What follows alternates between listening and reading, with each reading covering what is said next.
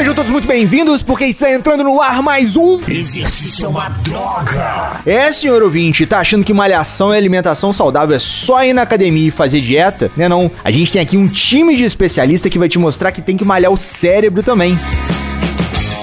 Prenda uma respiração porque o cara chegou. Seja muito bem-vindo, Luísio Lima. Eu não tenho dúvida, se tá no Google, é verdade. E o cara mais bem-humorado desse time, seja muito bem-vindo, Rafael Rezende. Não fale mal do meu bacon. E o cabeça da turma, seja muito bem-vindo, Thiago Peçanha. Hoje eu vou ouvir esse episódio fazendo a minha atividade física. This production is supported by funding from the Physiological Society. Esse programa foi desenvolvido com o suporte da Physiological Society.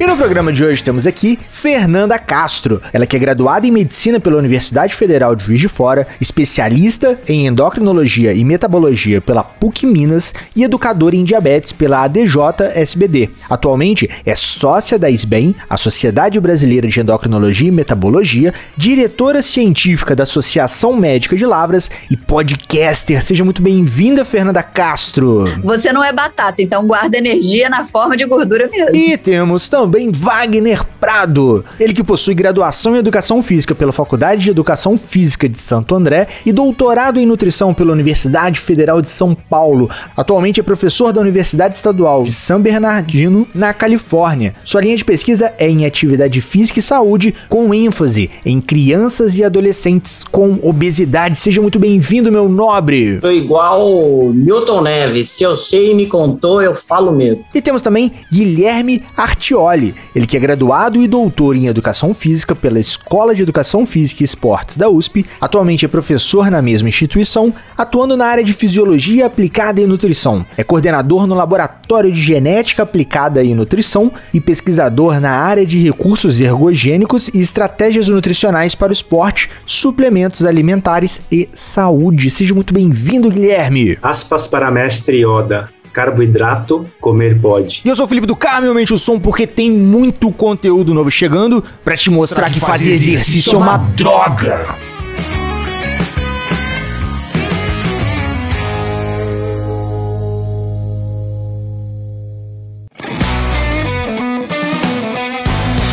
Bom, vamos começar, pessoal.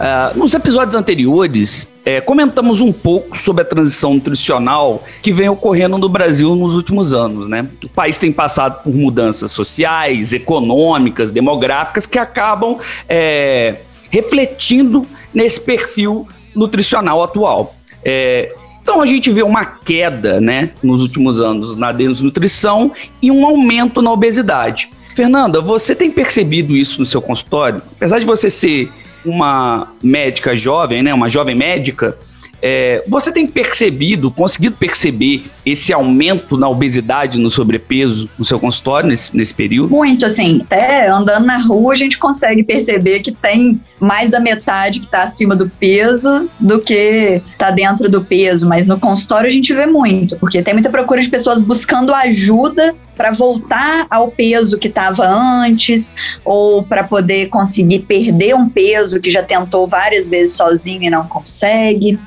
e principalmente depois da pandemia. Apesar de terem algumas raridades que conseguiram melhorar a saúde, a maior parte piorou, principalmente pela saúde mental. Mas teria algum grupo específico, assim, que isso se encaixa mais, que é mais presente? Ah, eu vejo muito, assim, é, trabalhadores braçais, é, que às vezes passaram a a ter menos trabalho de pegar peso, de andar, de colocar lona, essas coisas que às vezes passam a maior parte do tempo assentados atualmente e continuam comendo o mesmo tanto que comiam, comendo muito industrializado. E algumas pessoas que ficaram desempregadas também, aumentou bastante esse processo de aumento de peso. Acho que basicamente isso. Isso até me lembra o episódio 1, né, senhora Vinte? A gente tem o episódio 0, mas também tem o episódio 1. O professor Danilo, ele levantou o perfil né, de atividade física do, das pessoas que fazem mais atividade física, executam mais trabalhos braçais. Esse é o plural de trabalho braçal? Acho que sim. Acho que é, trabalhos braçais. Somente Professor estranho, Pasquale, mas... fala pra gente aí, Trabalho braçais? Trabalhos braçal ou trabalhos braçais? Ou trabalhos braçaus. Já manda, aproveita e já manda um, um trabalhos braçais. Mas o, o professor ele levantou o perfil, apresentou o perfil das pessoas que praticam mais atividade física no decorrer do trabalho. E é muito aí esse perfil que a Fernanda levantou, né? As pessoas que acabaram ficando desempregadas nesse processo da pandemia, pode ser que tenham ganhado aqueles quilinhos a mais não tão saudáveis, né? Inclusive, é baseado nessa questão que Rafael levantou, né, dessa modificação agora, dessa transição nutricional, né? A gente estava talvez num estado de nu- subnutrição e agora a gente está mudando o quadro para o oposto, né? Estamos indo para a obesidade, né? É, então, Wagner, parece que realmente é uma, isso é uma tendência que já algo acontece há alguns anos, né, no nosso país e no mundo, inclusive. É, agora eu queria que você falasse o que, que quais são os impactos, né, dessa obesidade é, para o corpo humano. O que que isso pode mudar assim para um indivíduo, né? Então, é, na verdade, o, o, para mim, né, o, o grande problema, óbvio, a obesidade por si, o excesso de gordura por si, acarreta uma série de, de, de problemas à saúde, né, desde problemas é, no sistema imune, agora com a, com a pandemia aí tá na moda, né, porque os indivíduos com obesidade parecem ser mais suscetíveis a as situações piores aí no enfrentamento da Covid, mas eu, eu honestamente acho que os malefícios são mais psicológicos e sociais do que os propriamente físicos, entendeu? É uma série de problemas aí que, que é o que realmente dificulta a gente a conseguir entender o grande problema da obesidade, né? Eu, vocês vão perceber ao longo do episódio, eu acho que o Aloysio já me conhece, eu, eu normalmente sou do contra, e não é porque eu gosto, não, infelizmente é o jeito que meu cérebro funciona.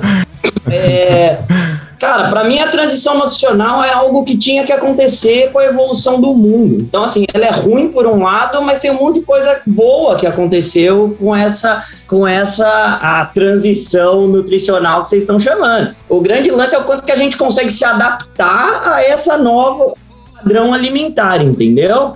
É, então, eu- esse é o grande problema, Luiz. Você tem um monte de, de, de problemas para o indivíduo, mas hoje em dia eu acredito que os problemas são muito mais sociais e econômicos e que se a gente ficar focando só no indivíduo, eu, eu honestamente acredito que a gente vai continuar remando contra a maré e não vai chegar em lugar nenhum, que é o que a gente vê hoje em dia. Ô Wagner, então, então já que você é do contra aí, e é bom assim mesmo, explica aí o que, que você tá. O que, que significa isso em termos de.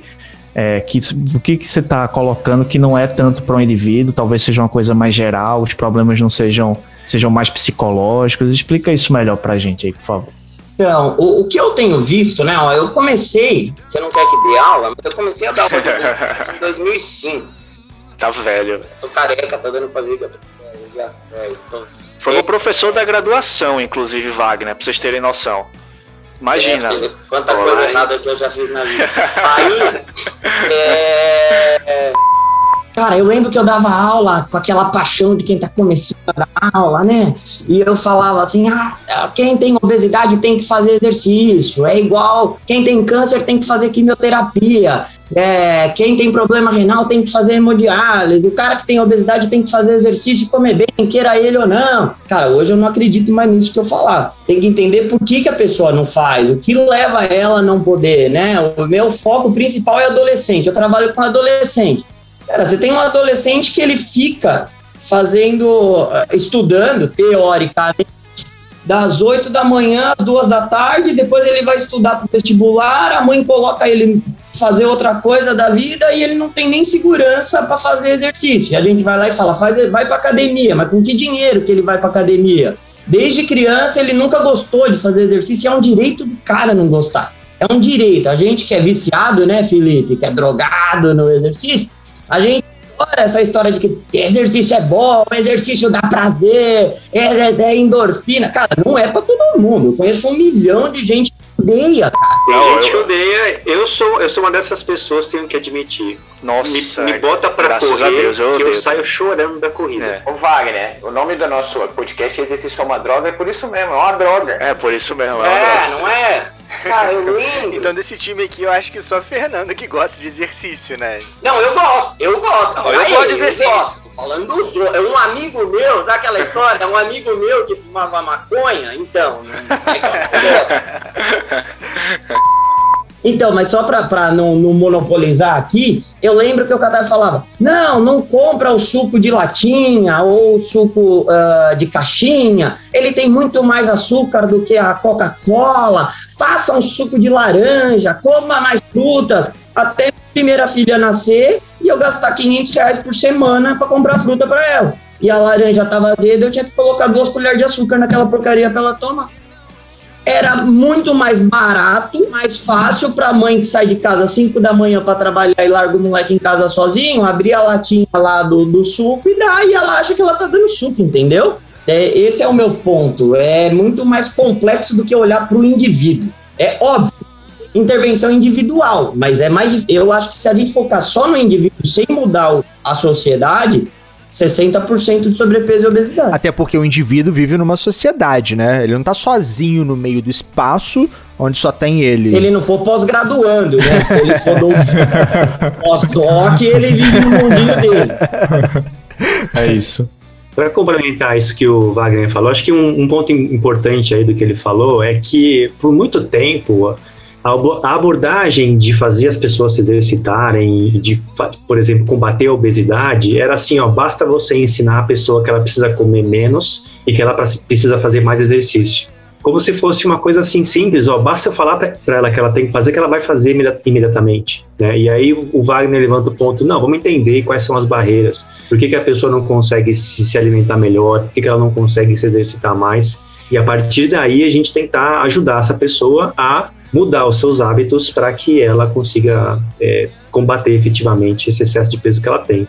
O que eu tenho visto ultimamente é que os profissionais da saúde, das diversas áreas, medicina, nutrição, educação física, etc., eles estão deixando de lado essa ideia de que basta dizer o que tem que fazer e começando a entender que eles precisam ajudar efetivamente os pacientes a mudarem de hábitos. É, eu entendo quando o, o Wagner fala essa questão de sociedade, de, de parte comunitária que a gente tem que mudar, porque se colocar uma taxa maior no refrigerante, no suco, e uma taxa menor na fruta, na, numa água potável, é, no limão, né, assim, para poder estimular as coisas que não vão trazer tanta caloria rápida ou vazia para as pessoas, você vai conseguir estimular que, que elas optem pelos alimentos ou pelas bebidas mais saudáveis. Mas, ao mesmo tempo, no consultório, por exemplo, a gente tenta ver realmente por que, que a pessoa tem aquele hábito.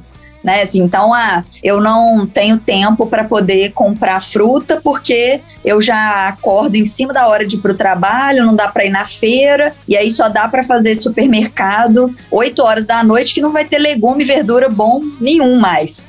Então, por isso que ela não compra verdura e legume. Só que se ela descobrir que tem uma pessoa que pode entregar para ela aquela, aqueles legumes e aquelas verduras e que vai pagar só o preço da entrega e que pode entregar, às vezes combinar de entregar 8 horas da noite ou entregar para o vizinho e ela buscar, você der essa ideia para ela, às vezes ela vai gostar e vai seguir e vai passar a comer mais verdura e legume. Ou se ela é, pensa que se ela é, for a pé para o trabalho, tá? Já é uma atividade física, só que ela vai de chinelo, lento, puxando o filho. Então, assim, ela tem que entender que se ela for de tênis, às vezes colocar lá o filho numa bicicleta ou num carrinho de empurrar, ela vai conseguir ir mais rápido e aí sim vai valer como atividade física, mas o que ela fazia não vale. Então é, é, principalmente educação mesmo. E essa educação a gente acaba fazendo mais individual, mas através dos podcasts a gente pode conseguir fazer de forma coletiva, né? É porque você não entra na, na, primeira série primária sabendo conteúdo de graduação. Tem que ir série a série. Considerando educação em saúde, mudança de hábito, criação de cultura, é aos poucos. Então você precisa de ter esse reforço de conteúdo constante. Inclusive, a gente falou isso lá no primeiro episódio, em relação a essa criação de hábito, criação de cultura, fazendo até um link com o que o Wagner falou. Senhor ouvinte, se você tem condições de comprar uma banana descascada, ou se tem preguiça de descascar uma banana, se vai ser mais saudável, então por favor, compre uma banana descascada e coma. Compre lá a sua cenoura lavadinha, descascada, picada. Mesmo o Rafael ficando injuriado aí. Claro, não tem. O cara comprar uma banana. De novo, eu vou falar isso. O cara comprar uma banana descascada, ele tá de brincadeira comigo. Só isso que eu tô falando. O Wagner, Wagner tá desesperado, deixa Olha ele como eu falar. tô ficando velho e chato. A Fernanda concordou comigo e eu vou discordar dela, velho. Tá, tá velho. Tirando de velho. Eu tô ficando insuportável, cara. Eu acho que daqui a pouco eu não vou poder viver em sociedade. Mas o meu grande lance, Fernanda, é que assim. A maioria das pessoas com obesidade que eu, não vou dizer tratei, mas que eu, eu tenho um contato muito próximo, isso não vem falar que é só Brasil, porque agora eu tô aqui nos Estados Unidos e, e é, é absolutamente assim. O cara come o que tem. Ele não tem opção de comprar. Ele não tem. A maioria das pessoas. O Aloysio tá aí, a gente em Recife fazendo nossa intervenção com adolescente, eles iam sem chinelo. Não é que eles iam de chinelo fazer exercício, eles não tinham chinelo. A gente fez uma vaquinha e comprou um tênis. No outro dia a menina tava sem o tênis de novo, que ela falou: "Eu moro em cinco na minha casa, apareceu um tênis lá, meu pai usou para ir trabalhar". Então assim, eu acho que tem um nível da sociedade que a gente consegue ir para o lado da educação, academia, fazer atividade física, papapá. Mas você tem aquele cara que ele, ele já entra no trabalho às 5 da manhã. Não, não tem como. Enquanto a gente não arrumar um sistema, e aí, pensando em Brasil, das pessoas conseguirem ter um horário de lazer remunerado, ter uma escala de trabalho mais flexível, ter segurança, ter sobretaxar bebidas, né, açucarada, sobretaxar batata frita e, e, e- dar benefício. É, vai ser um conjunto de ações para daí a gente poder chegar e falar pro cara, compra sua banana desca- descascada. Aliás, você devia ganhar o Nobel, Felipe. Essa ideia é maravilhosa. Não, não, a ideia não é minha, o Thiago que trouxe. Para mim, ainda tem muita coisa por trás que não, não, não tem como ainda a gente falar para grande parcela da população. Ó, é melhor comer a fruta, é melhor comer, não sei, porque o cara come o que tem, cara. O cara come o que tem e ele não tem tempo para fazer exercício, não tem segurança, não, não dá, ele tem que ir de ônibus trabalhar. Eu- é, se fosse muito simples, eu acho que não estaria com 60% de sobrepeso e obesidade. Isso explica um pouco por que, a, a obesidade normalmente é mais prevalente nas classes sociais mais pobres, né? A pessoa não tem muito recurso, então ela precisa fazer esse recurso, esse pouco recurso que ela tem, é, gerar mais comida para alimentar ela e a família dela. Então, consumo de alimentos com altíssima densidade calórica, né? Os chocolates salgadinhos, doces, né? as, as porcarias, os é, ultraprocessados é maior nessa ah, nas classes sociais mais pobres do que ah, nas classes sociais mais ricas, né? Então, obviamente, existe, sem dúvida nenhuma, uma influência do contexto, em que, que contexto que a pessoa vive, que ela não consegue superar. Então, obviamente, fica difícil para ela também superar ah, os problemas de saúde que decorrem do contexto em que ela vive, né? Ah, mas eu atendo paciente de prefeitura, assim, paciente do SUS que realmente não, não recebe quase nada, que é um, sei lá, uma pensão, uma aposentadoria para sustentar a família toda e vive com uma cesta básica que ganha às vezes de alguém que doa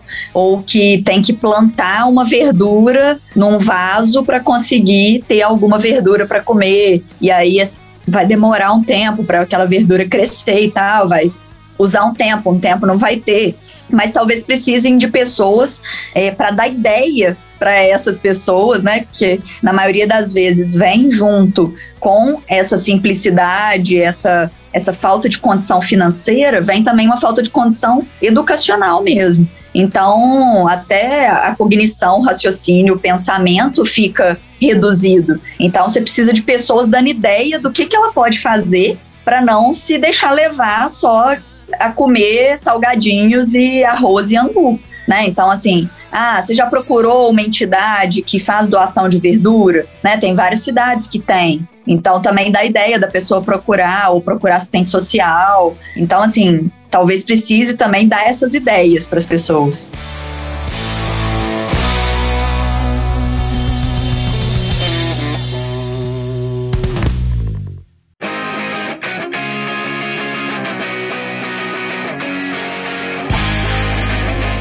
Acho que é legal, assim, a gente, de novo, reforçar que a gente discutiu esses assuntos, né? Os determinantes sociais, comportamentais, ambientais, do, do que a gente come, do, do porquê que a gente faz ou não faz atividade física, né? E a gente vem falando isso até no nosso podcast, né? Que esse é um problema muito difícil de resolver. Muitas vezes centrar na pessoa, até assim, refletindo no que o Wagner falou, não é a, não é a solução, né? Ou culpar, entre aspas, a pessoa, né? Não é a solução porque ela está envolvida nesse contexto, né? Ela está embutida num contexto, num, num, ambiente e de repente a, questão é justamente atacar esse ambiente ou, ou tratar esse ambiente para colher esses benefícios, principalmente quando a gente está falando de saúde pública, né? Essas ações de saúde pública que sejam de fato eficazes para combater esse problema de saúde pública. Mas pegando esse ponto, né? Então, embora seja difícil, eu acho que seria legal a gente debater um pouco do que, que é o impacto da obesidade para a saúde da pessoa, né? O que, que a obesidade traz de problema de saúde. Como que é isso? Então, eu costumo falar assim para ficar mais fácil para quem está escutando. Imagina um guarda-roupa. Nesse guarda-roupa você vai ter ali o cabideiro. Então, a obesidade é como se fosse o guarda-roupa. E as doenças vão sendo penduradas ali naquele cabideiro. Então, por exemplo, se você tem uma obesidade há mais de 10 anos, e isso pode ser fácil, porque se uma criança já está obesa, na adolescência ela já tem mais de 10 anos de obesidade. Então, ela pode ali pendurar uma resistência insulínica que vai virar um diabetes. Ela pode pendurar uma hipertensão, ela pode pendurar uma artrose no joelho, porque o excesso de peso vai desgastar a articulação. Ela pode pendurar ali uma gordura no fígado, uma esteatose hepática aumenta o risco de vários tipos de câncer, aumenta o risco de ser rejeitado, por exemplo, no emprego por ser obeso e entrar numa depressão. E assim, vai, acho que vai juntando vários problemas de saúde e se a pessoa for esperar o exame de sangue alterar, ela vai estar tá aí muitos anos atrasada. Se fizer exame de sangue, né? Porque alguns aí não fazem, né? Ou foi ficar esperando dar sintoma, né? Aí com certeza vai estar tá uns 20 anos atrasado ou mais. E até me corrige se eu tiver errado, né?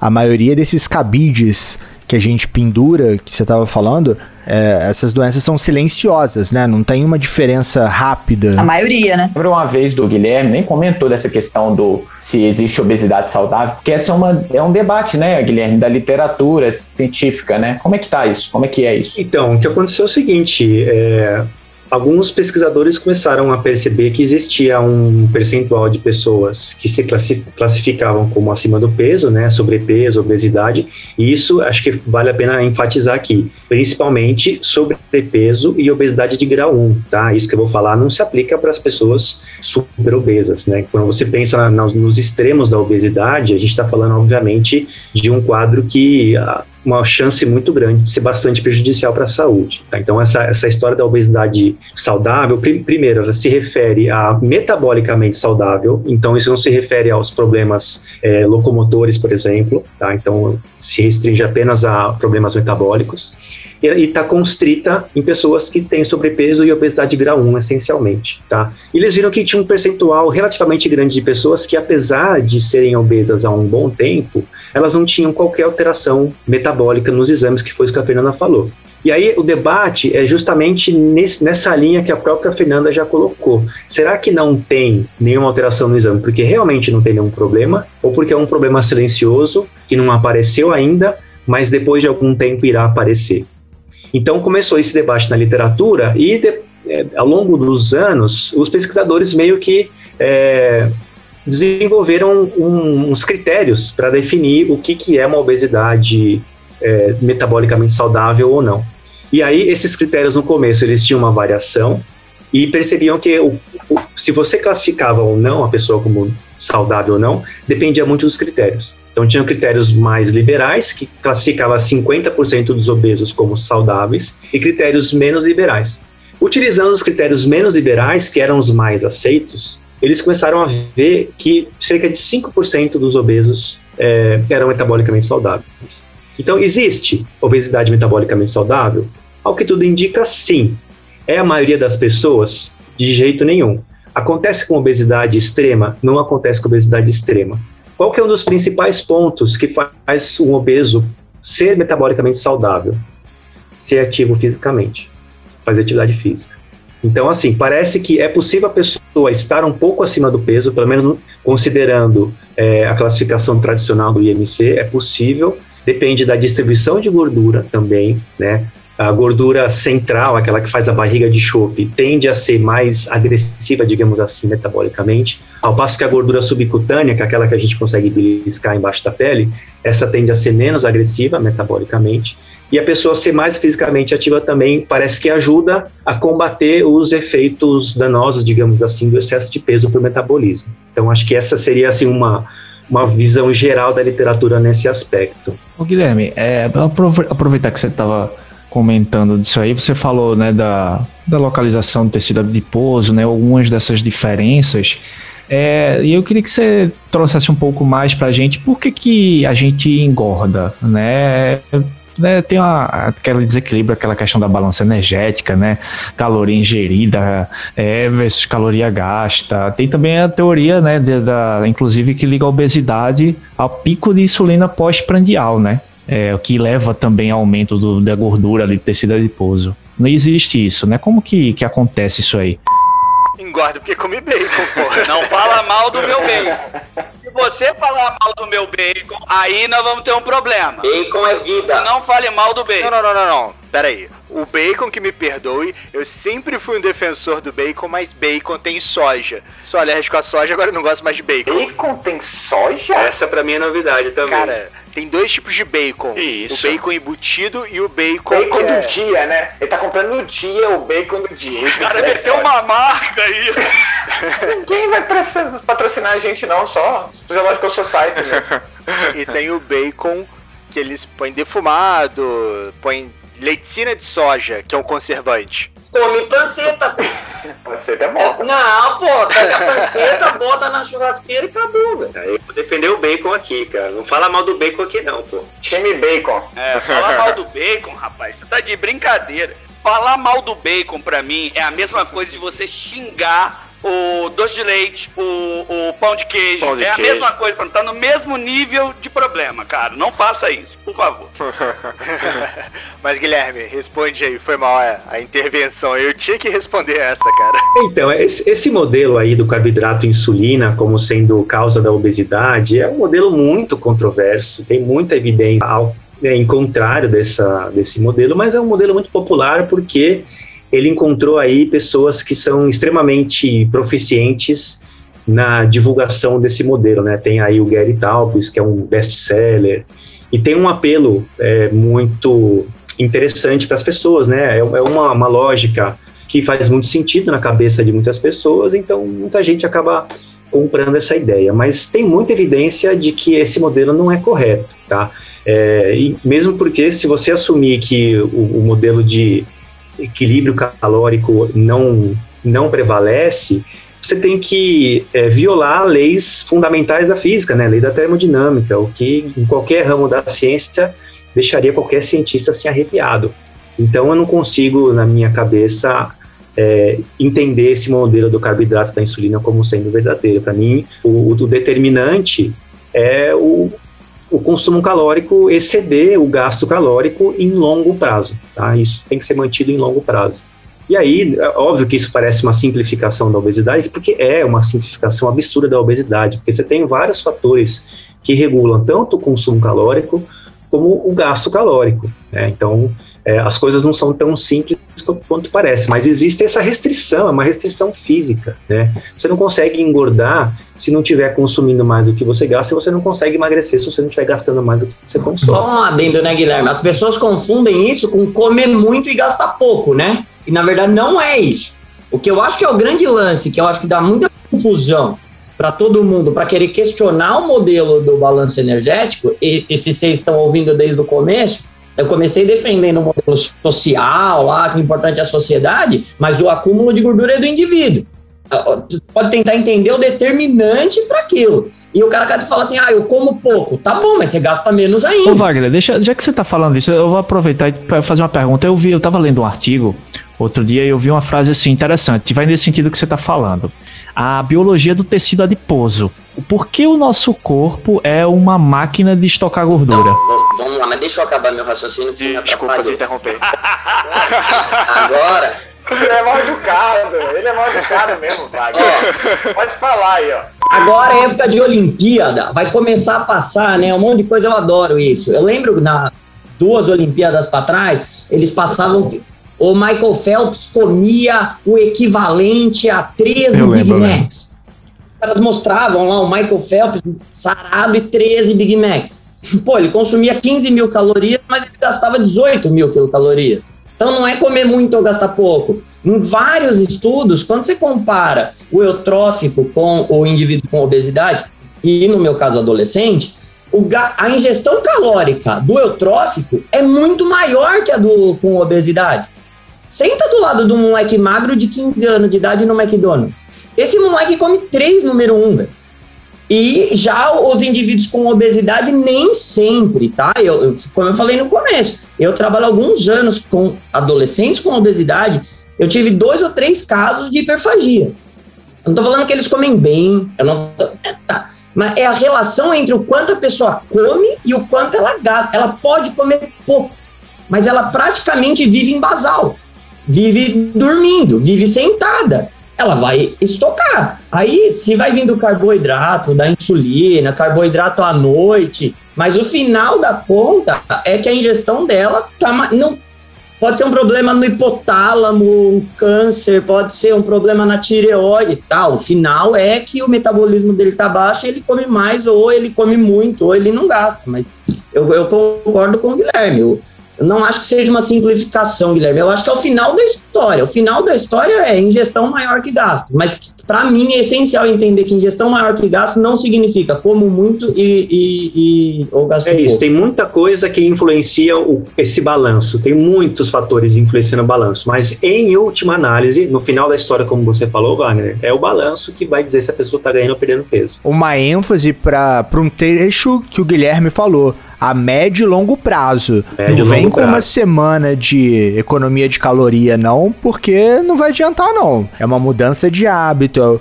é algo constante. E a mesma coisa vale para as mudanças rápidas de peso, né? Se o cara perdeu aí 2, 3 quilos em uma semana, 10 dias, provavelmente ele perdeu água, perdeu alguma coisa aí que não é necessariamente um uma perda significativa de gordura mesmo, né? É o que os lutadores fazem, né, Gui? É o que os lutadores fazem, exatamente. Então, mas aí o que eu, o que eu, o que eu acredito, e aí a gente olhando pro indivíduo e respondendo, a- ou tentando conversar sobre o que o Aloysio colocou, é que Ufa, obrigado. Agora, agora vai. se você colocar, né, se você, o que, que eu, eu costumo falar, né, o Aloysio não quer que dê aula, mas vocês já comeram muito no almoço, mas muito mesmo, assim, Eu aquele sempre como muito no almoço. né? passar mal, aquele. Cara, a tendência é o cara falar, putz, eu não vou nem jantar porque eu ainda tô passando mal. Ai, a digestão, ah, come a, a- a laranjinha, faz não sei o quê. Cara, isso aí. O seu organismo entendeu que você comeu demais. E ele quer te prevenir a fazer aquilo de novo. É do mesmo jeito quando você se mata de fazer exercício e depois no outro dia você não consegue nem andar. Em última instância ali, seu corpo tá falando pra você, bicho, calma. Ele entendeu. Agora, pequenos excessos, o organismo não entende. E aí você vai estocando um pouquinho cada dia, você vai estocando um pouquinho cada dia, e aí em longo prazo você vai ter aumentado muito o seu estoque de gordura. É, isso é, é honestamente o que eu acredito. E, Aloysio, por que gordura é mais fácil? Bom, por uma questão, na minha visão, uma pura questão, vamos chamar aí de bioquímica. Quando você estoca glicogênio, que seria a forma de estocar carboidrato, você leva água junto. Vai depender da referência que vocês querem usar aí, de 4 a 7 moléculas de água, mas você leva água junto para estocar glicogênio. Então você precisa de muito espaço para estocar glicogênio e vai te dar pouca energia. Para estocar gordura, você não leva nada de água, certo? A água é hidrofóbica. Tanto é que você tem lá a molécula zona de gordura, o núcleo é até deslocado para a periferia, porque só tem gordura lá no meio e te dá muito mais energia. Então, por uma questão, na minha visão, simplista, de espaço e de energia disponível, é absurdamente mais vantajoso para o organismo estocar gordura. Agora sim, viu? Eu fiquei lembrando da frase da Nanda, né? A gente estoca gordura porque não é batata, né? Também lembrei. Quem estoca carboidrato é batata. Uma frase boa pro, pro punchline, inclusive. Punchline. Eu gostei dessa.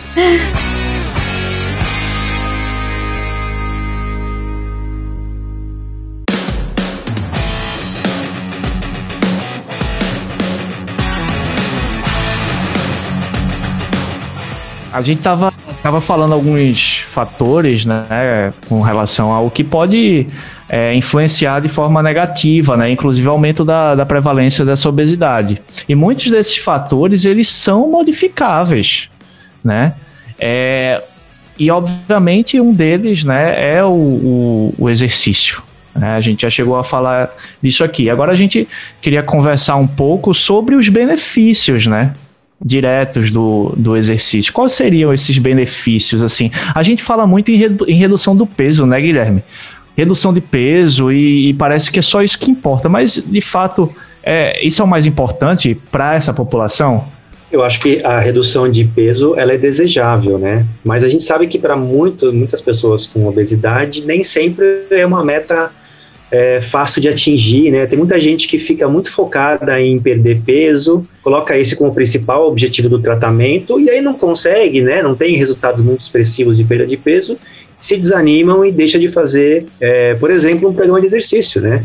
Tem gente que faz exercício para perder peso, não consegue perder peso e desiste do exercício. E aí acaba esquecendo que o exercício físico tem uma série de benefícios que independem da pessoa perder peso ou não. Então, a pessoa com obesidade pode melhorar bastante a sua saúde, mesmo fazendo exercício físico, mesmo que ela não perca peso. E é interessante, é isso que você falou, e aí eu queria é só lembrar uma, uma fala da Desirê que ela né, colocou muito bem assim que a, perda de peso é é o mínimo que você deve se preocupar frente a todos os outros benefícios que o exercício traria, né? É, então, o número que aparece na balança é muito simplista dentro de tudo que o benefício, o exercício carrega, né?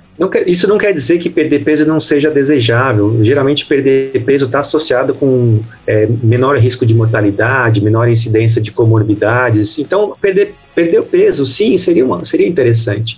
Mas acho que o, o problema é quando você, o paciente, paciente ou até o profissional se foca excessivamente apenas no peso corporal, como se essa fosse a única maneira de saber se um tratamento tem sucesso, né?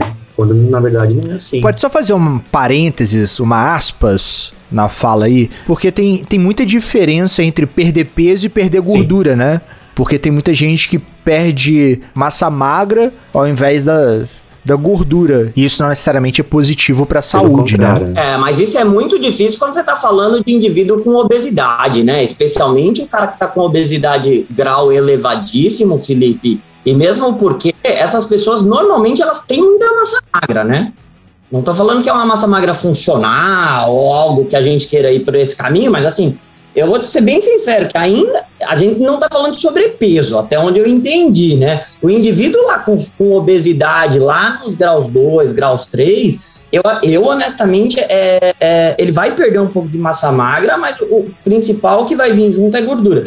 O que, o que é, eu acho, essencial, a gente tem uma história com uma das adolescentes que a gente tratou, que ela deu uma entrevista ao vivo do final do nosso projeto, e depois de 24 semanas de atividade física, acompanhamento nutricional, psicológico, tal, ao vivo, ela me manda a seguinte: esse projeto não serve para nada.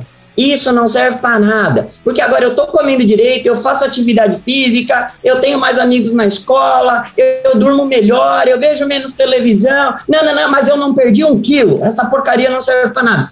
Ela enumerou 514 benefícios. Mas como ela não perdeu peso, não serve para nada. E tudo bem, cara, porque na verdade era o objetivo dela. Então, isso é uma coisa que eu acho que realmente bloqueia a nossa mensagem para a população, entendeu? A saúde é o meio, ela ainda não é o fim. Então, ela não é o, pote de ouro no final do arco-íris.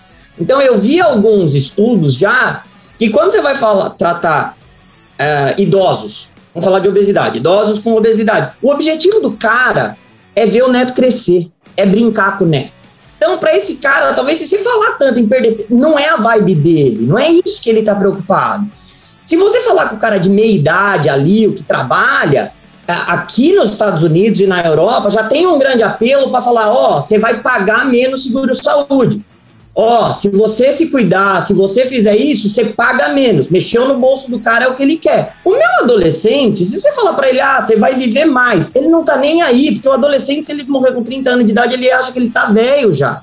A, a, a, pegada do adolescente é outra, e da criança é outra ainda, entendeu? Então eu acho que a, a, a, mídia, a gente fica martelando em cima do perder peso, e é isso que o cara quer. Mas mesmo quando ele perde peso, o que é difícil, ele não está feliz, ele não nem continua porque ele não alcançou. Para mim, fazer atividade física, ter saúde, perder peso é o meio do caminho para algo maior que o cara busca, tá certo? E aí para querer ser não devagar muito, mas que no final é a tal da felicidade, que o que todo mundo quer é ser feliz. E existem vários estudos mostrando a associação entre atividade física e felicidade. O cara que é ativo é mais feliz. Então eu acho que se a gente conseguir mudar a nossa mensagem para vamos fazer ativo, em vez de physical activity and health, and health eu estou falando que é physical activity and happiness. Vamos ser cara, entendeu? Então, o cara vai conseguir subir escada, vai conseguir brincar com o neto, vai ter mais dinheiro para ir no jogo de futebol dele, ou o menininho vai arrumar uma namorada.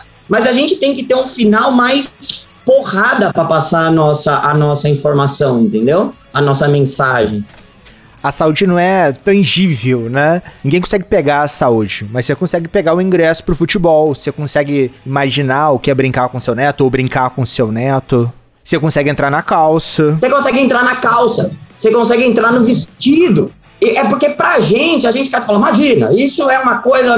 Cara, mas pro cara, a hora que você vê, aqui a gente infelizmente tem muito, esse cara que entrou e metralhou todo mundo na escola, às vezes o gatilho foi o cara que riu dele na escola, entendeu?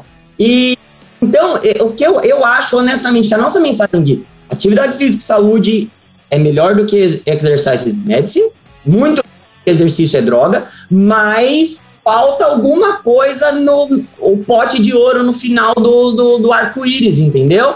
Se a gente conseguir desenvolver uma mensagem para dar essa porrada e o cara falar, caraca, é isso que eu quero para minha vida, talvez a gente consiga. É, mexer com a motivação, né, Wagner? Basicamente é isso. É você dar o, o tipo de motivação que o cara precisa, né? Um motivo para a ação gerar um propósito do porquê ele quer emagrecer, porquê que ele tem que fazer atividade física, e não aquela coisa do vamos ser feliz, que é intangível, que você não pega, vamos ter saúde, você não pega a saúde, né? É, eu acho que assim, acaba levando a pensar que a gente tem que ser mais individual ainda no nosso tratamento com os pacientes. Porque assim, a primeira pergunta que eu faço quando o paciente chega para uma consulta por que, que você está aqui, ou por que, que como eu posso te ajudar, ou o que, que te motivou a vir na consulta, porque aí eu pego aquilo que o paciente falou e coloco como fim. Então, assim, a finalidade dele é aquela. Como que eu posso ajudar para ele atingir aquilo? Ou como que eu posso justificar o tratamento da saúde dele com aquele aquele motivo que ele que ele me falou ali no início.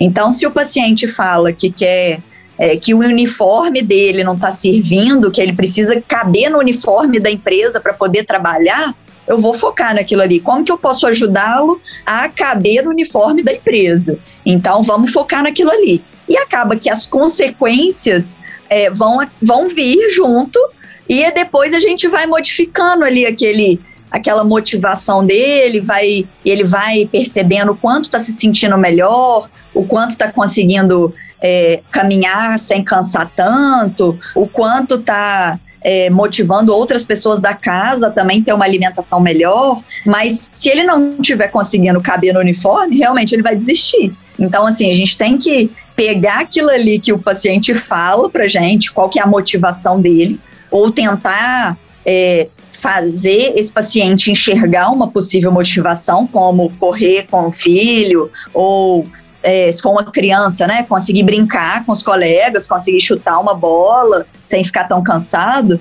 Né, a gente vai pegar ali a motivação daquela pessoa, uma possível motivação, se ela já não tiver uma, e tentar levar ela a focar naquilo. E como que ela vai conseguir chegar? Aí você dá as, as possibilidades, né? Ó, você vai ter que fazer um pouco de exercício, vai ter que melhorar sua alimentação, talvez vai ter que tomar um remédio, mas vamos focar naquilo ali. Legal, Fernanda. Você comentou um pouco do que eu ia perguntar, né? Assim, qual que é a abordagem médica, né, nessa conversa toda? Eu imagino que você utiliza, inclusive, uma abordagem multiprofissional, né, Fernanda? Fala um pouco pra gente, como que é essa conversa? Bom, inicial com o paciente, depois como que você direciona esse tratamento e como que você é, faz essa conexão, de repente, até com um, um, outro profissional médico da área médica, não sei é, se seria o caso, mas, por exemplo, é, também um, um, psicólogo, o profissional de educação física, o, o, nutricionista. Como que você vê isso, né? Primeiramente, é legal ter a, uhum. a visão do médico aqui também, é, e como que você tenta, de certa forma, estimular isso, coordenar isso? Assim, a gente sabe que se a gente joga um caminhão de informações ou um caminhão de deveres de casa para o paciente, ele acaba não fazendo nada. Então, assim, eu tento ser bem individual mesmo, ter uma abordagem bem individual para cada paciente, porque se a gente for é, generalizar e dar a mesma receita de bolo para todo mundo, nunca dá certo. Né? Então, assim, o ideal é a gente vendo, ah, o que, que o paciente já faz, onde que ele, onde que ele precisa melhorar. E isso numa anamnese, né, numa boa anamnese, a gente vai percebendo. Então, se a gente percebe que o paciente já vai a pé para o trabalho, eu oriento colocar o tênis e andar mais rápido, que aí já vai servir como uma atividade física. É, se esse paciente tem filhos, então eu vou motivá-lo a brincar com os filhos, a sair no final de semana, ir para um local aberto. É, ou se esse paciente almoça no restaurante do trabalho, eu já vou pedir para ele tentar colocar metade do prato que ele vai servir de salada, legume, que aí você já vai conseguir diminuir o tanto que cabe no prato de arroz. Então, assim, a gente vai tentando é, orientar já o paciente para é, ir motivando a fazer alguma melhora de hábito e quando a gente percebe que esse paciente já está conseguindo fazer esse básico da melhora de hábito, talvez seja aí o momento de procurar um profissional. Ou se o paciente já vem com essa essa essa vontade, né? Assim, ah, não, eu queria fazer uma atividade física é, orientada, eu queria ir para academia, ou eu quero começar a correr. Aí a gente já orienta, não, então procura um profissional da educação física, para ele poder já te orientar desde o início. É, ou se a gente percebe que o paciente não tem noção nenhuma de alimentação, é, que não dá assim para você dar uma orientação por cima ali, em 10 minutos, que ele não vai absorver. Então a gente precisa da ajuda de, uma, de, um, de um profissional da nutrição, né, de um nutricionista. E aí a gente já encaminha ele já na primeira consulta. Ou a gente aguarda ele retornar e ver que ah, já conseguiu ali melhorar o básico. Então agora está na hora de procurar o profissional da nutrição. Já trouxe exames, a gente já olhou. Então, assim, tem que ir com muito tato, porque se a gente já é, vomita tudo que precisa ali para o paciente, ele não vai procurar. Ele vai ficar com um monte de papel na mão ou um monte de orientação na mão e acaba não procurando ninguém. Então, assim, realmente tem que ser bem individualizado. Legal você ter comentado isso aí, Fernanda. E aí eu tava lembrando, Wagner, que você tinha um trabalho assim também, não é? Uma abordagem multidisciplinar. E aí, eu acho que foi um trabalho que durou bastante tempo, inclusive, lá em Recife, né? Em Recife, depois em Santos, né? E, e assim, eu acho que como qualquer outra... Eu acho que o mais importante é a gente ter várias abordagens. Então, ter várias barreiras, né? Você vai aumentando a complexidade, na verdade é o que a, o que a Fernanda estava tava sugerindo aí, é, e saber que não vai servir para todo mundo. Então, você tem que ir testando várias coisas. A nossa intervenção comportamental, eu nunca vou esquecer uma coisa que o Carlos Ogrinovich falou. Carlos Ogrinovich, um dos maiores pesquisadores da área do, do, do Sport Science no mundo, a gente fez a primeira intervenção em Recife e o nosso dropout foi de 50%. 50% dos adolescentes desistiram. Simplesmente não chegaram até o final. E aí eu liguei pro Carlos e falei, Carlos, como é que você me ajuda a fazer a estatística disso? Ele falou, joga fora. Qualquer intervenção que você tem 50% de desistência não presta. é a frase do Carlos, tá certo? E a gente vê no mundo inteiro é que para intervenção comportamental, que é o que eu me proponho a fazer, a desistência é em torno de 50%, 60%.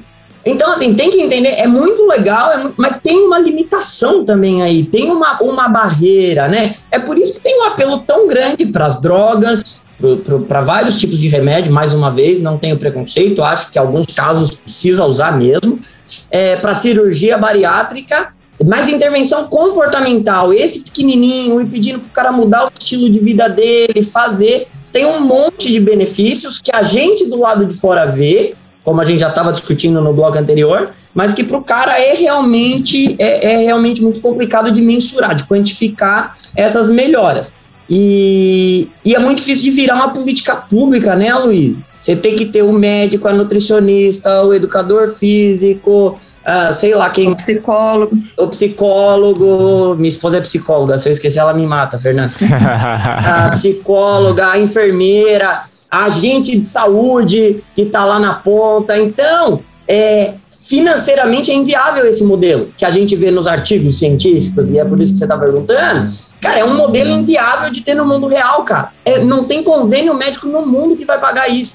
É muito caro.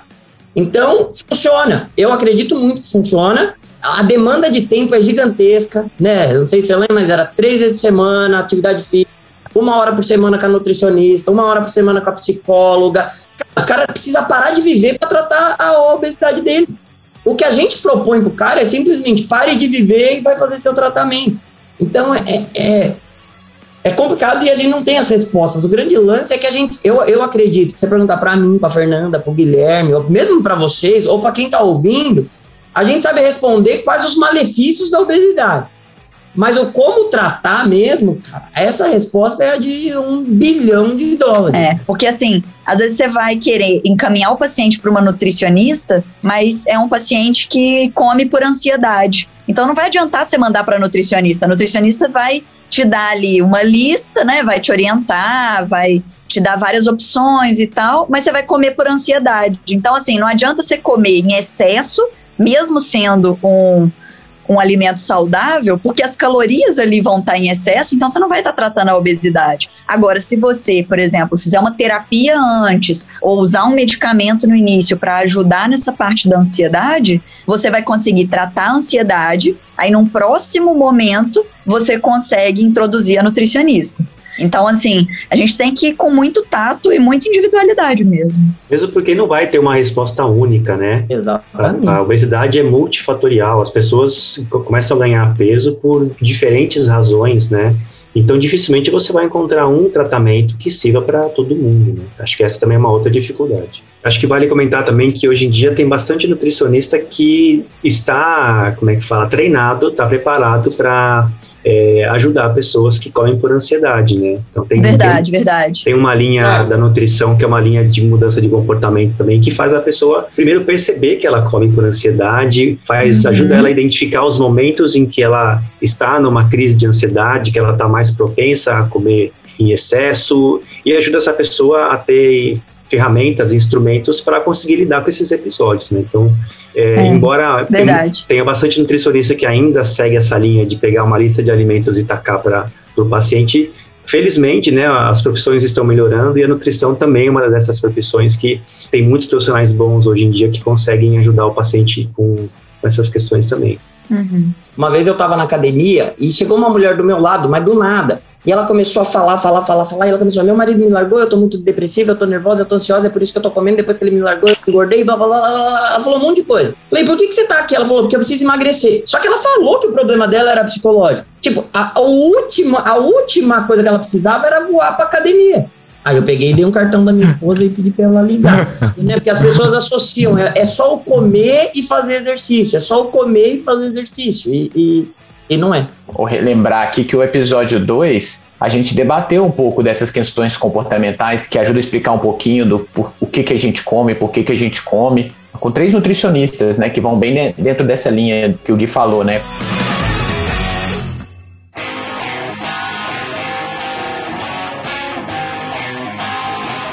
Quer falar do hit aí, Gui? É, hit longo, hit curto? Qual que é o melhor aí para emagrecer? Essa é uma pergunta, cara. Tem o um negócio agora do hit de 11 minutos, não tem um negócio assim do, do exercício bem curtinho? Ah, eu, puta, cada hora vem uma história nova, né? É até difícil você acompanhar todos os modismos que saem por aí. Mas tem, tem uma pergunta que é recorrente, né? Que é qual o melhor exercício para emagrecer? E aí, com perdão na palavra, não tem pergunta mais estúpida, né? Porque não existe isso. É assim que a gente gosta, velho. A resposta simples é aquele que você gosta, aquele que você faz com regularidade. Esse é o melhor exercício para você. Se isso vai te fazer emagrecer ou não, já são outros 500. Se você gosta de fazer HIIT, eu acho o HIIT um ótimo exercício, né? Se você não tem nenhum impedimento, se você gosta de fazer, tem oportunidade, tem onde fazer, tem recebe orientação adequada, eu acho um excelente exercício. Não vejo problema nenhum em fazer HIIT. Agora, tem muita gente também que fala que o HIIT é superior aos exercícios mais tradicionais, o aeróbio, sei lá o quê. A grande bobagem. O ideal, né, se a gente pensar no mundo ideal do exercício físico, é um treino que a pessoa combina pelo menos três elementos, né? Exercícios de força, exercícios que melhoram é, a saúde cardiovascular, então pode ser tanto um aeróbio tradicional ou um HIIT ou a mistura deles, e exercício de flexibilidade e mobilidade. Isso num cenário ideal. Claro que não é todo mundo que consegue colocar isso em prática. Eu mesmo, por exemplo, eu sempre deixo de lado os de flexibilidade, porque não cabem na minha rotina, porque me dói quando eu me estico todo. E, enfim, mas estou falando aqui do mundo ideal. Legal, O mundo ideal que muitas vezes está só nos livros, né? Só na academia. Por vezes a gente não consegue colocar ele na prática, né? Eu, como sou acadêmico, né? Então, na minha cabeça, esse mundo real, ele- ele- esse mundo ideal, né? Ele tá sempre aqui. Falar, ó, o certo seria isso. Verdade. Eu tenho, eu tenho que ensinar isso para os alunos, né? Mas é porque. Mas vamos falar a verdade, a nossa mensagem é muito menos potente do que faça o hit que você vai emagrecer. Sim, sim. A nossa conversinha do mudar a sociedade, faz o que você gosta, qualquer. Tem muito menos apelo do que falar Sim. a pílula mágica do emagrecimento e sair do New York Times, cara. Mas esse é o dilema de qualquer pessoa que opta por transmitir a verdade, né? Exatamente. Transmitir a- a- as coisas como são. A verdade é sem graça pra caramba. Tem né? graça nenhuma. Puta coisa chata. Já tem Instagram falando que a aeróbio engorda? É, isso aí. Só se tiver um chocolate que chama aeróbio. Exatamente. Excelente ideia, cara. Vende Não isso, é? porque aí é o chocolate que emagrece, né? Os caras falam, esse chocolate é o chocolate que emagrece, chocolate aeróbico. Aí eu vou bombar de ganhar dinheiro. É, eu gosto do, do HIT porque é a, a resposta que eu dou pro paciente que fala que não tem tempo para fazer exercício. E aí eu pergunto para ele: não, não é possível. Você não tem ali 10 minutos que você perde mexendo no celular antes de tomar banho? Ou que você pode chamar seu filho ali para poder brincar de ginástica? Então você pode fazer pelo menos um exercício que, que vai ser de alta intensidade e rápido e tal, e que você vai fazer um pouquinho todo dia. Então, assim, pelo menos teoricamente ali na conversa eu pareço con- convencer o paciente. Realmente não são muitos que aderem porque morrem na primeira sessão, né? Então, assim, acaba que desestimula muito. Ainda tem isso, né? Ainda tem isso. Às vezes pode ser muito desestimulante, né? O HIT é muito conveniente, né? O- A questão do tempo é uma, uma grande conveniência do HIT, mas a inconveniência é que pessoas que não estão acostumadas a fazer exercício de alta intensidade podem sofrer com um desconforto excessivo, né? E aí di- difícil você pensar que isso vai ser algo que a pessoa consegue sustentar em longo prazo, O né? único hit que eu gosto é o Rafael Hit. E ele prova de que não emagrece. É a prova de que o Hit não emagrece. E- Inclusive, Rafael vai Isso é estar nos maldoso nossos próximos cara, episódios. pô. Isso é muito maldoso, cara. É muito Quem não maldoso, conhece, muito põe no. Google aí, Rafael Hit. Vocês vão ver como o Hit não emagrece. Ele tá tentando, mas ele não emagrece. Zoeira Sacanagem. pesada essa. Porque agora é, é, é eu não, eu não bullying queria, é eu, não, eu não queria que ele soubesse não, mas eu vou ter que contar isso pra ele. E ele vai estar aqui, tá? Ele vai estar nosso- aqui. Manda o podcast pra nosso- ele. Vou mandar. É, ele vai ouvir o podcast enquanto ele tá fazendo o aeróbico. Então, mas ó, é, é, é isso que eu ia falar, cara. O nosso podcast tem uma hora, uma hora e pouquinho. É o tempo da pessoa ir pra academia, né? Bota aí o fonezinho no ouvido e ouve o podcast, cara.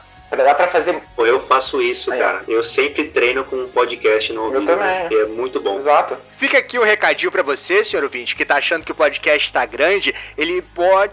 Lembre-se, ele ainda poderia ser maior, né? Então, assim... Tem podcast de 4 horas, cara. Aproveita que a gente tá fazendo um podcast no tamanho exato para sua atividade física, para o seu exercício físico. É a ideia. Você pode colocar na velocidade 1.5 também, velho. Ou se você quiser um podcast menorzinho, vai lá no Pode Ser Saudável, que lá tem uns, uns podcasts menorzinhos. Inclusive uns aí aí sim, aí. É, ó, bem encaixado. Vamos falar de diabetes, gente? Vamos. Vamos.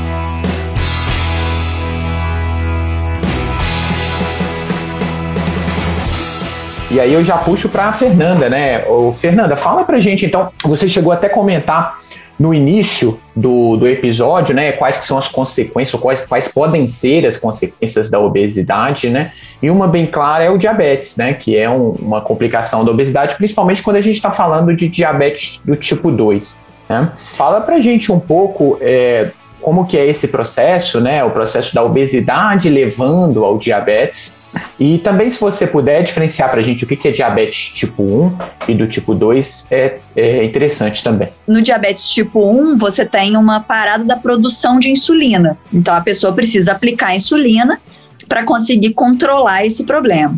No diabetes tipo 2, você começa a produzir muita insulina e o seu pâncreas fale de tanto produzir insulina ali, chega um momento que ele cansa de produzir insulina e começa a produzir menos do que você precisa.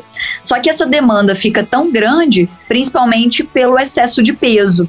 E gordura abdominal é o que é pior para essa situação. Então, a resistência que a gordura causa à insulina é o que vai fazer o corpo produzir insulina demais e depois vai chegar um momento que essa insulina não vai ser suficiente ou que o corpo não vai conseguir produzir tanta insulina e a glicemia vai subir, o açúcar do sangue vai subir. E aí vai aparecer esse diagnóstico de diabetes. Então, assim, a diabetes ela começa na obesidade, na maioria das vezes, é lógico, junto com uma hereditariedade, algum fator genético, alimentar, falta de exercício, não é só obesidade, mas a obesidade é o principal fator aí que faz entrar nesse processo de resistência insulínica, pré-diabetes e diabetes. E os malefícios que o diabetes causa, que anti, antigamente achava-se que era a glicose alta, o açúcar alto do sangue que causava, hoje a gente já sabe que é a resistência insulínica que causa, que é essa, essa produção em excesso de insulina, essa resistência que a gordura gera, é que já começa a causar é, problemas cardíacos, principalmente, mas também as complicações microvasculares do diabetes. Essa insulina aí que eu tanto falei, né, é um hormônio que a gente produz para conseguir guardar o açúcar do sangue dentro da célula, então levar energia para o corpo. A energia que a gente come, ela vai ser ali é, metabolizada no corpo, vai ser é, processada ali no corpo e vai precisar da insulina para poder levar essa energia para o músculo, para os órgãos. Então, essa insulina é importante, a gente precisa produzir ela. Só que quando entra num desbalanço aí de produção em excesso de insulina ou produção é, a menos de insulina, vai acontecer o diabetes aí a curto ou a longo prazo.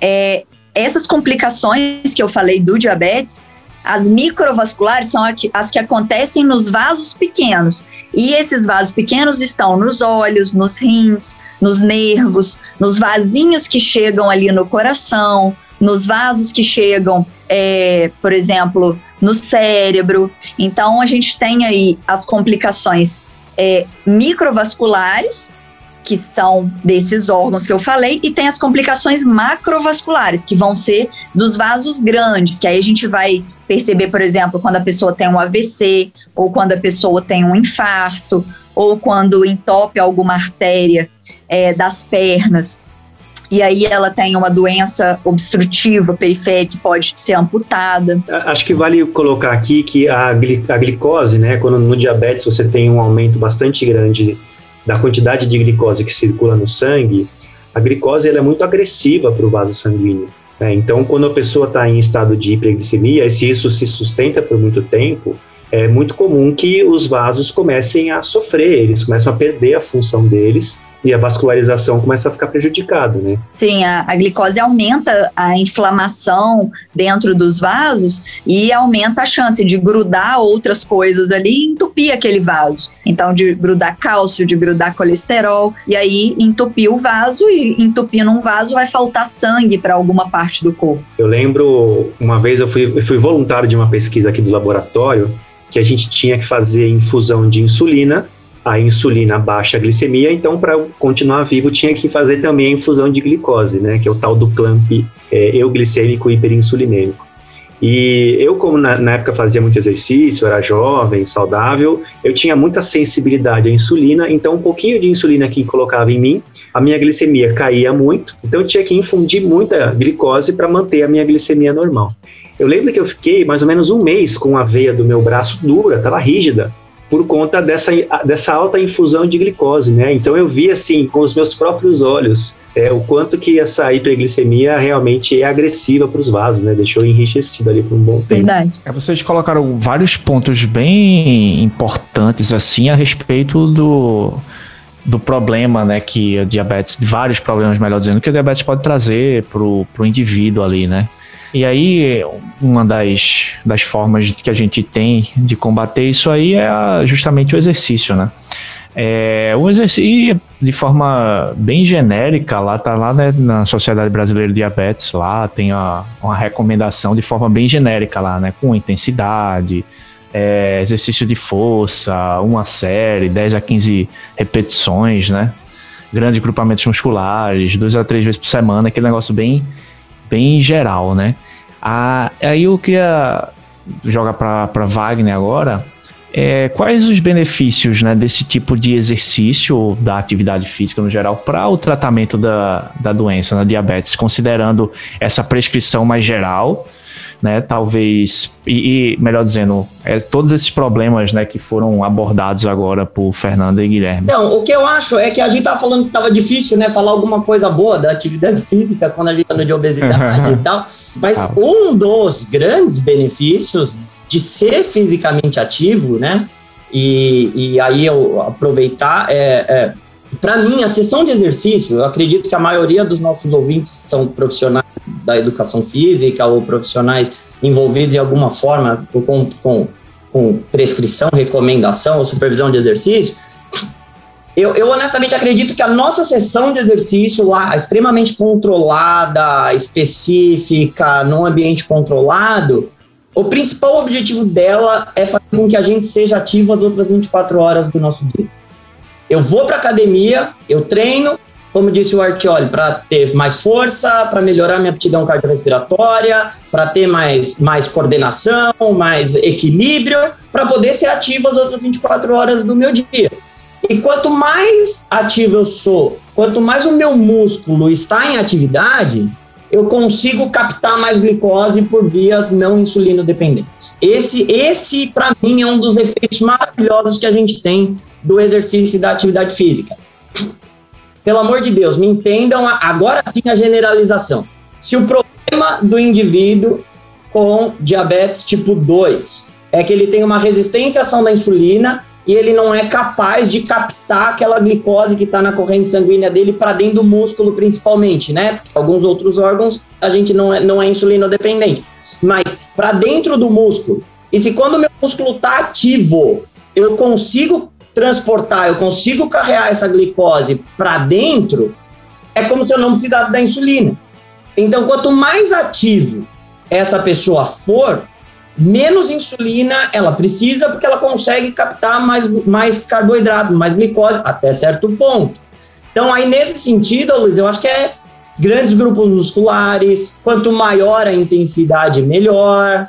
É, existem algumas recomendações genéricas que eu honestamente gosto bastante e que tem, mas o final, o principal objetivo é auxiliar o músculo na captação da glicose, tirando toda essa glicose do sangue, eu vou reduzir todos os problemas que a Fernanda e o Guilherme acabaram de descrever. Agora é óbvio, num dia de 24 horas, uma hora na academia treinando bíceps, eu não sei o quanto que vai melhorar essa captação de glicose ao longo das outras minhas 24 horas do dia. Finalmente a gente conseguiu falar bem do exercício. Exatamente, cara. Deixa eu só enfatizar aqui que eu, a captação de glicose é independente da insulina. Então é como se o músculo fosse uma via alternativa da insulina. Se a insulina não, tá, se a insulina não está funcionando muito bem, quando você faz o exercício físico, o próprio músculo faz, essa, faz as vezes da insulina sem a presença dela. Então, essa é uma, uma vantagem do exercício físico. E vamos lembrar que o músculo é, é, o, é o órgão que mais tem potencial para captar glicose, porque é um, um órgão gigantesco. Por isso que você usar grandes grupos musculares é interessante quando você está pensando em controlar a sua glicemia, porque você tem mais tecido fazendo mais captação de glicose, tirando aquela glicose do sangue. E que quanto maior a intensidade, maior é a utilização de glicose do seu músculo. Falando para fazer hit ou para cima, é o mais intenso que o cara conseguir. E, e, esse eu acho que é o grande lance, a grande vantagem da história. Grandes grupos musculares, maior intensidade possível se a intensidade possível for caminhar a 2 km por hora, já tá ótimo. Aí, Luiz, bom para você esse. É. Exatamente, cara. É o, que, o, máximo que, eu, o máximo que eu consigo fazer sem ficar cansado talvez seja descer, descer a escada. E até a geladeira pegar cerveja. Isso. O, Gui, você tava falando aí né, do potencial do exercício físico para carregar a glicose para dentro da célula. Você tem um trabalho junto com o Bruno, com o Alano, é, em que vocês combinam o exercício físico com a creatina. A gente sabe que a creatina é um dos suplementos mais falados, mais populares. E então a creatina ela também pode ajudar nesse controle glicêmico. Como é que é isso? Sim, a gente viu que suplementar com creatina, que é um suplemento barato, comum, né, que se encontra aí em qualquer loja de suplemento, que a creatina potencializa esse efeito do exercício físico de captar mais glicose. Então, assim, se você tem diabetes, se você está preocupado é, em controlar sua glicemia, se você vai fazer exercício físico, considere, né, converse com o seu médico, converse com o seu nutricionista para ver se a creatina é uma opção interessante para você. Tem, tem evidências de que sim, pode ajudar. Legal, bom, bom esse, esse lembrete final, né? Não sai tomando creatina. Não. Não se automedique, não se autossuplemente, conversa com um profissional sempre, né? Mas faça atividade física à vontade. se não tiver dinheiro para ir para academia, faça atividade física. Não, faz mesmo assim, né? Falta de dinheiro não pode ser um, um bloqueio para a pessoa deixar de fazer exercício físico. Deixa, deixa eu só fazer uma pergunta, porque aí me surgiu a dúvida e não li, eu não li o artigo, mas é uma dúvida que eu acho que já dá para direcionar para Guilherme. Queria ter lido, porque tá lá na, na pasta. Eu lá. sei, não deu tempo, cara. A gente vai mandar pro grupo do Telegram. Gente, a gente só lê artigo quando é para escrever o nosso projeto. É isso. Não deu Vamos tempo, falar gente. a verdade. Ninguém lê nossos papers, infelizmente. ô, ô, Guilherme, deixa eu só fazer uma pergunta no seguinte sentido. Essa suplementação que você falou junto com o exercício, ela pode ser feita, por exemplo, para quem tem alguma alteração, por exemplo, um diabético que já tem alguma microlesão, por exemplo, tem uma retinopatia ou uma, por exemplo, uma doença renal, né, uma nefropatia diabética, que a gente sabe que esses consumos de creatina e de alguns outros é, é, suplementos podem trazer alguns danos. Vocês viram isso? Se você souber a resposta, por favor. A gente chegou a estudar o uso de creatina em pessoas com diabetes e também estudamos em outros grupos que têm maior risco para problemas renais. E a gente nunca encontrou nenhuma evidência de que a creatina causa qualquer prejuízo na função renal. Ainda assim, né, por precaução, eu diria que uma pessoa que tem uma doença renal pré-existente e que pretende tomar creatina, que gostaria de tomar creatina, que necessariamente passe por uma avaliação médica para saber se está tudo em ordem, se ela pode tomar e que faça acompanhamento, porque à medida que qualquer alteração apareça, essa pessoa já está bem assessorada. A gente tem a utilização de creatina hoje em dia com diversas outras doenças, né? E e cada vez mais diminuindo assim esses medos, né, de que a creatina possa afetar a função renal, que a creatina possa ter algum efeito deletério, né? É, naturalmente fazendo a ressalva aí do acompanhamento médico, né, que é sempre importante, mas é, algumas hipóteses de, de, de, efeitos deletérios associados à creatina não têm sido provadas é, nos estudos científicos. Né? Inclusive, não, deixa eu falar aqui o estudo do Wagner, Luiz, rapidamente, porque o Wagner ouve a gente, né? O cara vai ficar chateado com a gente. Oi, Wagner. Você tá aí? Eu tô. Ah, desculpa. Não só. Não é você, Wagner, é outro Wagner. Que doido, velho. É o Wagner Dantas, não é? Depois Não, eu sou não. maluco, viu? É o Wagner lá, de, lá do Amazonas. É, eles fizeram, é o Wagner Domingues, eles fizeram um estudo com suplementação de creatina com pacientes de doença arterial periférica. Então, de novo, né, um grupo, um, um grupo com uma doença crônica importante né, do sistema cardiovascular e, e ele também não viu nenhum nenhum problema associado à utilização de creatina, né? Então, assim, foi seguro, né? É, e aí agora é assim, questão de, de testar quais que são os benefícios clínicos, né? O estudo dele foi mais no sentido de ver a segurança. Tá feito aí o jabá do Wagner. Mas, mas segundo o Wagner, o nosso aqui, ninguém vai ler o paper do Wagner, o outro lá. Então, tá mas tudo pelo certo. menos- Mas é bom citar, é bom citar. É, bom. Ele já pode colocar no Google Citation. Isso. Isso. Altmetrics. A gente já trouxe mastigado aí pra nossa audiência. e esse paper vai lá no Telegram também, eu vou colocar aqui na pasta. Perfeito, era isso que eu ia lembrar.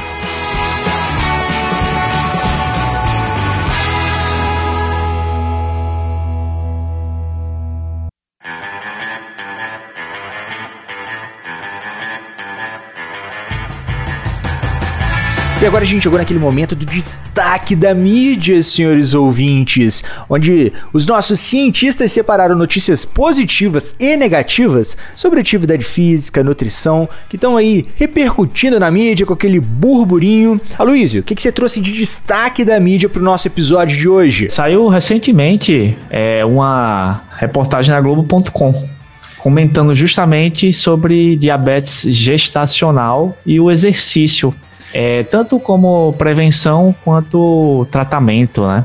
Da diabetes gestacional. É, e realmente, durante a gravidez, algumas mulheres podem desenvolver né, diabetes. É, e esse problema ele costuma aparecer às vezes de forma assintomática ali, né? E alguns dos fatores de risco é, pode ser a obesidade, que foi o que a gente discutiu aqui bastante. E eu queria perguntar a Fernanda, né? É, como que o exercício ele tem essa atuação dentro do diabetes gestacional, né? Qual a é, como que se dá esse tratamento? Como que poderia ser essa prevenção? E algumas dicas aí médicas para o nosso querido ouvinte. Eu acho que é basicamente do mesmo jeito. Do mesmo jeito que para as pessoas que não estão gestantes, né? Assim, que a gente já falou aí, como o exercício auxilia no controle da glicemia, no controle do peso, porque apesar da diabetes gestacional ter um, um plus aí, né, que é a placenta produzindo substâncias que aumentam a resistência insulínica, a gente tem os fatores do corpo humano atuando do mesmo jeito. Essa diabetes, ela, ela naturalmente, ela chega nesse caso específico do gestacional, né? Ela tende a ficar depois, como que funciona? Essas alterações permanecem ao longo do tempo, ela chega e vai embora? Precisa efetivamente de um acompanhamento? É, mais da metade das mulheres que desenvolvem diabetes gestacional, elas vão desenvolver em até 5 anos um diabetes tipo 2. E ainda tem algumas que desenvolvem um diabetes é, tipo LADA, que começa como se fosse tipo 2 e depois se comporta como o tipo 1. Então, a gente tem aí um aumento de risco muito grande, mas que são os mesmos riscos para o diabetes tipo 2. Né? Então, assim, obesidade, é, má alimentação, sedentarismo, e isso vai acabar levando a mulher a, a, desenvolver essa diabetes durante a gestação. É lógico, tem a parte hereditária também, né, fator é, familiar, mas é, o principal é ganho de peso durante a gestação, que vai levar a esse aumentar a resistência insulínica junto com, com a substância que a placenta produz e aumentar o risco dessa mulher ter diabetes tipo 2. E temos também aquele momento fake news, né? Que o Tiagão traz aquela notícia, aquele prêmio abacaxi da semana, pra gente trocar uma ideia. Fala comigo, meu nobre escudeiro, Lancelote.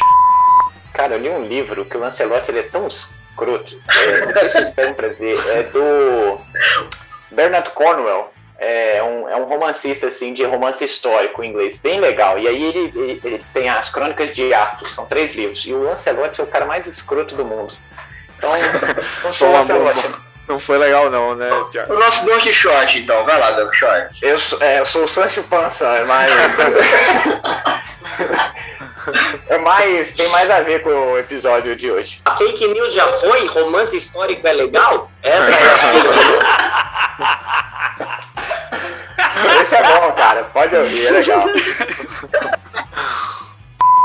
O fake news que eu trago é uma frase que a gente vê muito nas redes sociais, às vezes em blogs, que é que o exercício não ajuda a perder peso, o exercício não ajuda na luta contra a obesidade, né? Até saiu um editorial no British Journal Sports Medicine que recebeu muita é, atenção e, e, assim bateram muito também do, do Tim Noakes e do Malhotra, não sei se é assim que fala o nome dele, que ele fala, né? É, tá na hora de acabar com o mito que atividade física, sim, pode ser uma estratégia para combater a obesidade, né? Então é isso mesmo, o exercício não serve para nada. Exercício é uma droga? Vocês que estão falando, né? Pelo jeito. Cara, é impressionante que essas coisas polêmicas e normalmente estúpidas sempre tem o Tim Noakes por trás. Você já reparou? É, cara. O que, que houve Incrível. com ele? Quando eu era Incrível da graduação. Isso, cara. Às vezes eu era ingênuo, né? Não sei, mas quando eu era da graduação, o pessoal falava tão bem, né? Foi. É de uns tempos para cá, para ficar na, em voga? O que, que é isso? Eu não tenho proximidade com ele, mas ele foi um pesquisador muito importante na área de ciências do exercício, né? Você pega os trabalhos dele aí da, dos anos 90, anos 2000, ele tem trabalhos excelentes. Mas enfim, tem esse, esse editorial, essa ideia de que exercício físico não, não ajuda na obesidade, né? E assim, tecnicamente não está 100% errado, porque quando você olha os estudos, as intervenções com exercício físico apenas levam a uma redução de, de peso muito pequena, né, muito discreta. Então, aí o, o, problema é justamente fazer a interpretação, extrapolar isso de um jeito errado. O fato do exercício físico sozinho é, ter um efeito pequeno no peso corporal não significa que o exercício físico não seja uma ferramenta importantíssima para o tratamento da obesidade, né? A obesidade é muito mais do que apenas o peso corporal aumentado. Né? Então, isso precisa ser levado em conta.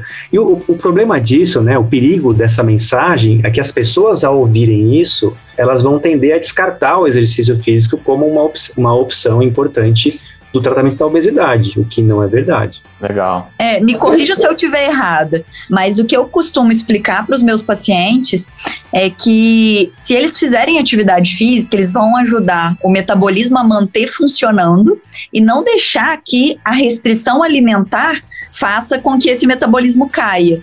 Então, se ele restringe a alimentação e não faz atividade física, vai chegar um momento que ele vai estagnar no peso, vai parar de perder peso, porque o metabolismo não vai estar tá entendendo que ele está é, gastando. Então ele vai assim, o corpo dele vai entender que ele está só restringindo e está gastando menos, vai restringindo, gastando menos e vai acabar parando de perder peso e, e depois ganhando esse peso de novo. E é o que a gente percebe na prática. Já tem tempo que eu li estudos sobre isso, não foram recentes, mas é o que eu costumo explicar para os pacientes para poder motivá-los a fazer atividade física, que o exercício vai ajudar tanto a manter o metabolismo funcionando quanto a ganhar músculo e perder gordura. Exatamente. O exercício, quando combinado com uma dieta, ele tem um papel importantíssimo, isso pensando só em composição corporal, tá? Sem falar dos outros benefícios. Mas ele vai ter um papel importantíssimo em manter a massa magra. Uma dieta restritiva, ela tem a tendência de levar a uma perda importante de massa magra, massa muscular. E o exercício físico, quando está associado à dieta, ele é o efeito dele é muito forte em manter a massa magra. Então, essa é uma, é uma importância. E isso, né, principalmente quando a pessoa faz exercício de força. Então, o aeróbio, o aeróbio, também é importante, mas o de força, nesse, nesse caso aí, ajuda bastante a manter a massa, a massa muscular. É, o ideal é combinar, não é? Assim, pelo menos Sem o que dúvida. os estudos mostram para a saúde em si, é que a combinação é a melhor opção, né? Sem dúvida nenhuma. Com, com, não contrariando, complementando, é, se a gente vai estudar lá, a, a Lízia vai gostar, a ontogênese, controle central do balanço energético, é, você estuda como o sistema de controle central do balanço energético funciona, o sistema foi desenvolvido para trabalhar com altos valores de gasto energético. O nosso organismo ele tem sérias dificuldades para ajustar a ingestão quando ah, o gasto é muito baixo. Quando o gasto é alto, parece que o sistema funciona melhor. Então, se eu, mesmo que eu estivesse fazendo dieta ou um trabalho de mudança alimentar, né, de reeducação alimentar, o meu sistema ele foi feito para trabalhar sobre altas demandas de gasto energético. Então a gente tem inclusive o efeito do exercício no controle central da ingestão alimentar.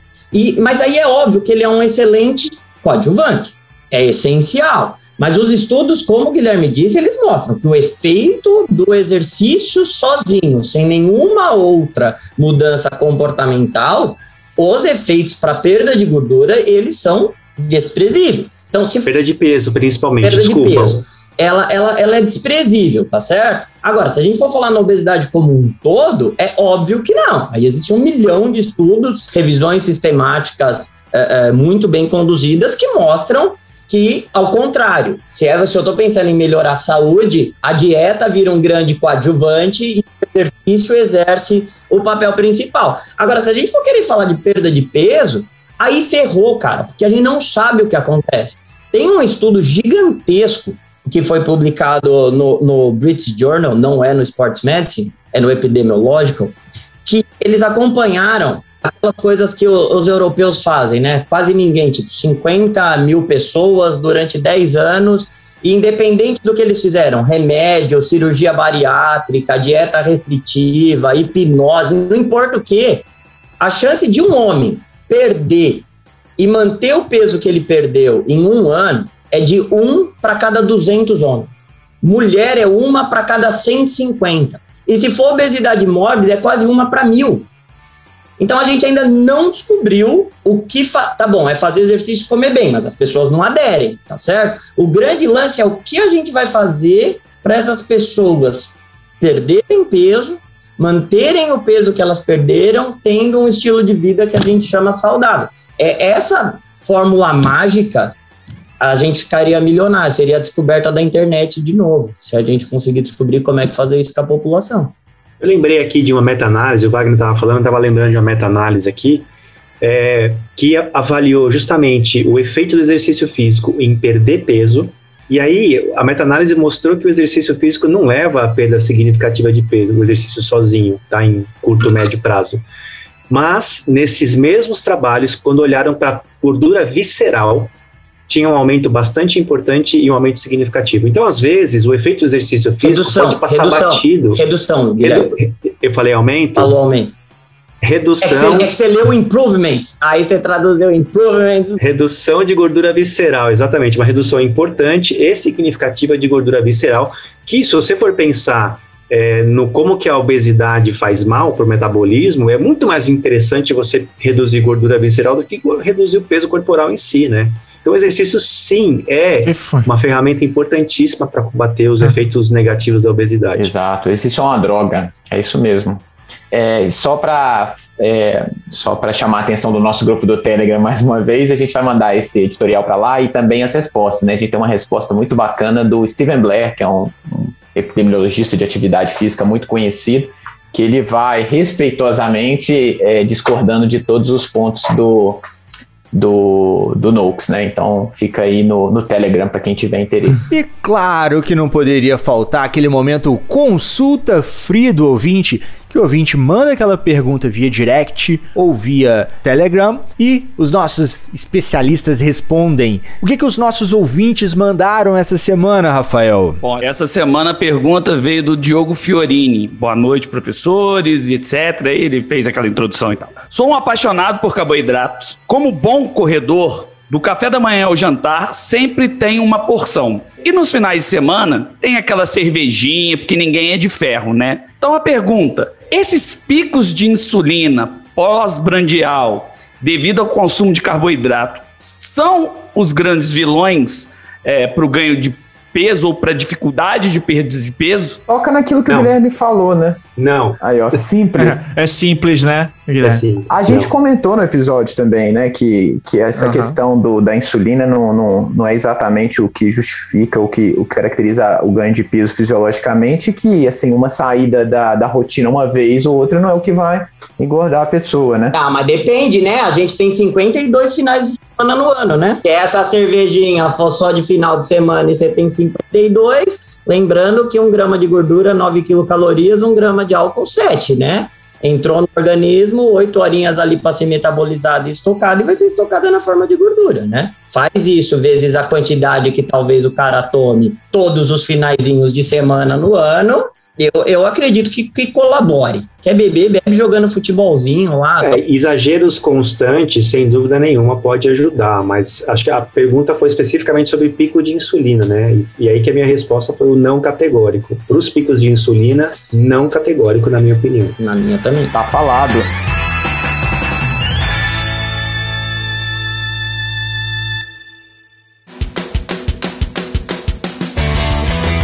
E estamos chegando ao final de mais um episódio, senhores ouvintes. E agora a gente chegou naquele momento recadinhos do coração ou voadoras no coração. Que você deixa de recados do coração para os nossos ouvintes, Guilherme. Beleza, não caia na falácia de que o exercício físico não tem nenhum papel positivo aí no tratamento da obesidade. Não acredite nisso. Busque manter-se ativo sempre. E pro Wagner, eu não vou pedir, não vou pedir recadinhos do coração. Chega de voadora, meu nobre. Isso. Solta aí uma polêmica, Wagner, pra fechar. Pô, a mais, velho, se eu soltar mais polêmica, Não, verdade, eu não vou- precisa. o presidente da CPI vai me dar voz de prisão. Vai lá, fala. Fala pro ouvinte que exercício físico previne Covid. Vai, fala. Essa é boa. Não, é, é, a gente, a- o, o recadinho do coração é para de procurar na internet o que você quer ouvir. Esse é o grande lance. As pessoas vão atrás na internet, nas redes sociais, daquilo. A melhor coisa quando você vai fazer qualquer coisa, ele fala, ah, eu concordo, eu falo isso há 20 anos. Então as pessoas só estão atrás de informação que confirmem o que ela já acredita. Estejam abertos para ouvir o outro lado e para ter suas próprias decisões. Excelente, profundo, profundo. E como eu prometi antes da gravação, e você, minha musa da podosfera, o que, que você deixa de recadinhos do coração, voadoras no coração? É um homem apaixonado. Se você não fizer exercício, você pode comer só alface, que você não vai continuar emagrecendo e nem controlando sua glicemia. Plantar bananeira e comer alface não adianta de nada, senhores ouvintes. E minha mensagem final é sempre aquela velha máxima. Sigam as nossas redes sociais, arroba Ciclo de Fisiologia. Se você tem aquela tia, aquele tio, aquele amigo que ainda não conhece o universo dos podcasts e não sabe onde escutar, manda o link das plataformas de podcast. Spotify, Deezer, Apple Podcast, Cashbox ou outro agregador da sua preferência. E lembre-se sempre, fazer exercício é uma droga!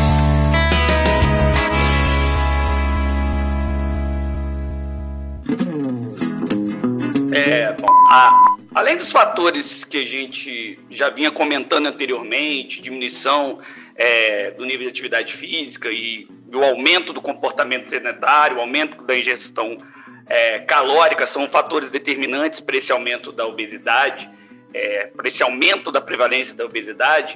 É, Mano, para, para. Tu tem que parar. Velho, você tá lendo aí, cara. Cara, eu tô dando só uma copiada aqui, tô tá tentando, calma. vendo, cara. Começa de novo aí. falar coisa. O dia que o Luiz lê, o cara não fala mais nada. O dia que eu resolvo ler, ele me dá uma porrada. cara. Eu, Eu tô suando aqui, eu tô suando. Felipe, o que que Vai tá? Felipe, Felipe, eu não é? Porra. Não, tá bom, tá bom. Eu só tava tentando tá entender assim, aqui, cara. Além de alguns fatores que comentamos anteriormente, Uma Tá gagueira danada, só velho. vamos falar de atividade física. Olha isso, velho. Pelo amor de Deus. É, Não me decepciona, não. Vai chorar? Vai, Calma. vai. Então vamos lá. Bom, é, a gente estava comentando anteriormente que alguns fatores poderiam aumentar essa prevalência é, da atividade física, como por exemplo a má alimentação, é, a ingestão calórica aumentada e etc. novo. alimentação pode aumentar a prevalência Ei, Eu falei, falei, atividade física. Esquece, esquece, esquece. Tá de parabéns. Agora sim, falou que era pra A gente vai ter gravação dos erros. Eu tava indo bem, aí vocês me tiraram do plumo. Não tava indo, não, velho. Lumo. Brum. Véi, isso aí quebrou. Quebrei, Ai, quebrei. Meu Deus do céu. Quer fazer, Luiz? Pode fazer, Luiz. Eu deixo. Arregou, arregou. Arreguei, perdi. Perdi o, perdi o, o tino aqui. Vai, Luiz. Senhor ouvinte, você tá escutando esse trecho porque você chegou no final do episódio. Agora vai lá. Parabéns, parabéns, um, conseguiu dois, ouvir três e isso. quatro. Obrigado, Rafael. Obrigado. Obrigado já por trazer pra gente o final do episódio já, o Pô, piada. viu? Já podemos ir embora. né? Agradeço, viu? Esse episódio foi editado por Estúdio Casa, o lar do seu podcast.